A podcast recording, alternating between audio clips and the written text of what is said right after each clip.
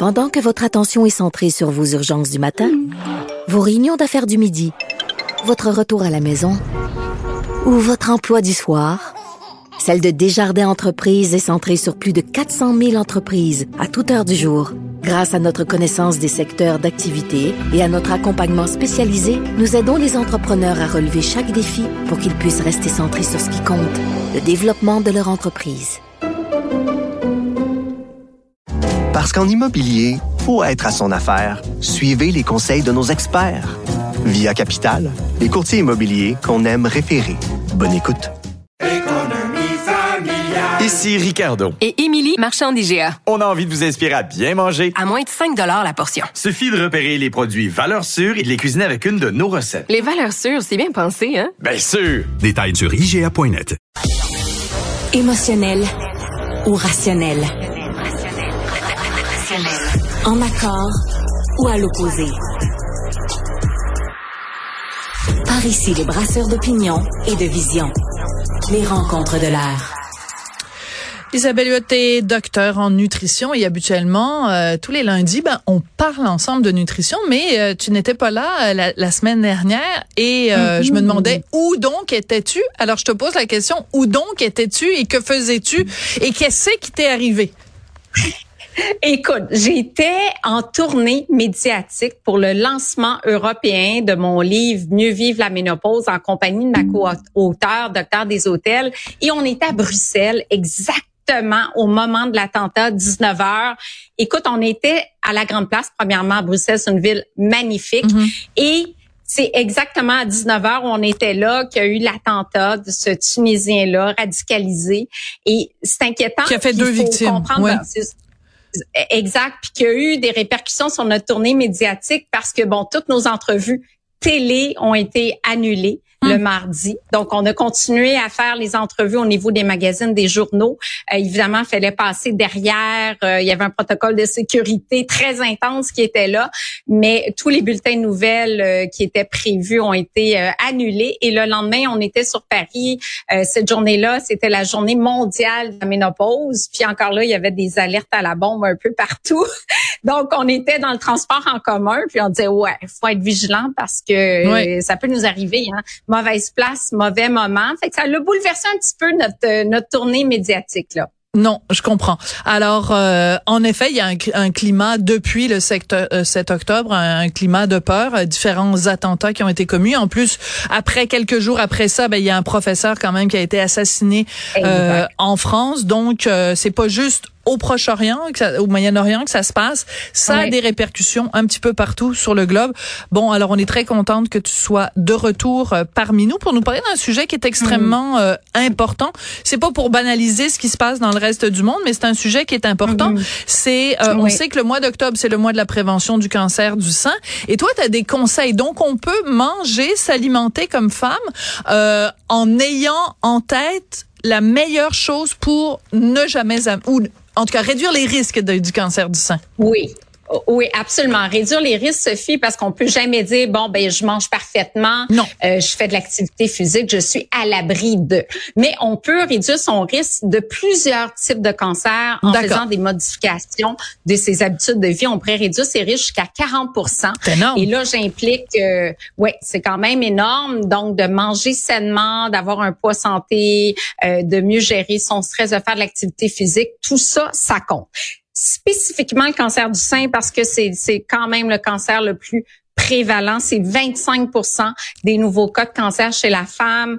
Euh, c'est une Canadienne sur huit qui sera atteinte d'un cancer euh, du sein. C'est beaucoup euh, au cours de sa vie. Une sur 34 qui en décédera.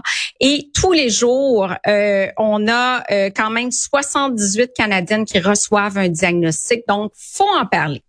Premier conseil, le, conseil qui ne plaira pas peut-être aux amateurs du régime méditerranéen qui inclut euh, du vin presque tous les jours parce que dans les conseils, Sophie, on parle de réduire la consommation d'alcool. D'accord. Euh, la réduire ou l'éliminer? C'est important, la distinction est importante. Oui. Absolument. Ben, on a vu les euh, repas canadiens euh, qui ont été modifiés en Cette janvier année. 2023. On sait que l'alcool est associé à sept types de cancers, dont le cancer du sein. Et ça monte assez vite chez la femme. Donc, on parle d'une consommation d'éthanol de 10 grammes par jour. C'est l'équivalent de 100 millilitres de vin. Ben, une femme qui va prendre 100 millilitres de vin tous les jours, ça va augmenter le cancer du sein de 5 à- en préménopause, donc avant l'âge de OK. 50 ans. Et ça va augmenter après la ménopause, donc en moyenne, c'est euh, 51 ans et plus, le risque de 9 D'accord. donc, il y a une relation dose-effet. Plus on en consomme, plus le risque augmente. Puis bon, le vin rouge est quand même plus protecteur parce qu'il contient du resveratrol, qui est une molécule antioxydante qui a quand même un effet anticancérigène en soi. Mais la modération est de mise. Quand tu dis pas du tout, je pense pas qu'il faut aller là, mais comprendre de modérer sa consommation puis de prendre un verre de vin en mangeant plutôt qu'en ça. en apéro. 100 millilitres, c'est pas beaucoup, là. Un verre, Oui. c'est à peu près 300 millilitres. Donc, euh, 100 millilitres, c'est vraiment pas beaucoup. Alors, je veux absolument qu'on aille rapidement aux autres euh, Oui. éléments. Euh, quelque chose qui m'a beaucoup surpris. Bon, consommer des légumes, ça, évidemment, on peut l'imaginer. Euh, mais consommer des aliments riches en calcium, ça, j'avoue que tu m'as beaucoup surprise. Oui. En fait, c'est une méta-analyse qui a démontré que les femmes qui consomment 300 mg de calcium, l'équivalent d'un verre de lait ou de trois quarts de tasse de yogourt, réduisent le risque de cancer du sein de, de façon significative et aussi cancer du côlon. Donc, il y avait une réduction du risque de 13 en préménopause et de 4 en postménopause. Donc, on sait qu'il y a plus de cancer du sein après la ménopause. Euh, on sait qu'il y a des facteurs du sein qui sont hormonodépendants, d'autres qui sont pas hormonodépendants. Donc, ça, c'est vraiment une méta-analyse. On a regroupé des milliers de femmes. On a trouvé cette corrélation-là. De là à comprendre la relation causale, pourquoi le Mhm. calcium diminue le risque, c'est pas clair dans les études, mais il y avait quand même une association entre plus de calcium, moins de risque de cancer du sein et cancer du côlon également. D'accord. Euh, bon, le poids santé, t'en as parlé euh, tout à l'heure. Euh, le soya. OK, il y a vraiment on entend des informations très contradictoires parce que en même temps, moi j'ai une amie qui a eu un cancer du sein. Quand elle est sortie de l'hôpital après ses traitements, le médecin lui a dit vous ne consommez plus jamais de soya. Donc toi, c'est quoi ton ton, Oui. ton point de vue là-dessus? Écoute, euh, Sophie, la science évolue constamment et euh, récemment, on s'est rendu compte justement dans des méta-analyses que même les femmes qui ont eu un cancer du sein hormonodépendant euh, et qui prennent par exemple du tamoxifène, les femmes qui consomment davantage de soya réduisent le risque de récidive Ah. de 21 en Ah ben c'est bon. OK. si bien que la Société canadienne du cancer a publié un avis que les femmes qui ont eu un diagnostic peuvent consommer jusqu'à trois portions de soya par jour. C'est beaucoup. Donc, c'est vraiment, ben, c'est comme ça en nutrition, hein. Ce que Ouais. je disais il y a 30 ans, ce que je dis aujourd'hui, c'est plus la même chose.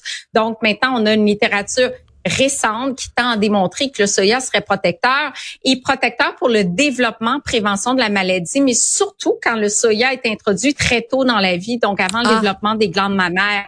Donc les jeunes filles, par exemple, qui Ouais. consomment du tofu en Asie, ben ça peut expliquer en partie pourquoi les femmes asiatiques ont beaucoup moins de cancer du sein que les femmes nord-américaines, par exemple. Très intéressant. Merci beaucoup Isabelle. Et puis, euh, ben écoute, euh, on Oui. va continuer tout le mois d'octobre là de sensibiliser tout le monde au danger du cancer du sein et on va, si on est un peu superstitieux, toucher du bois. Merci beaucoup Isabelle. Merci Sophie, à bientôt.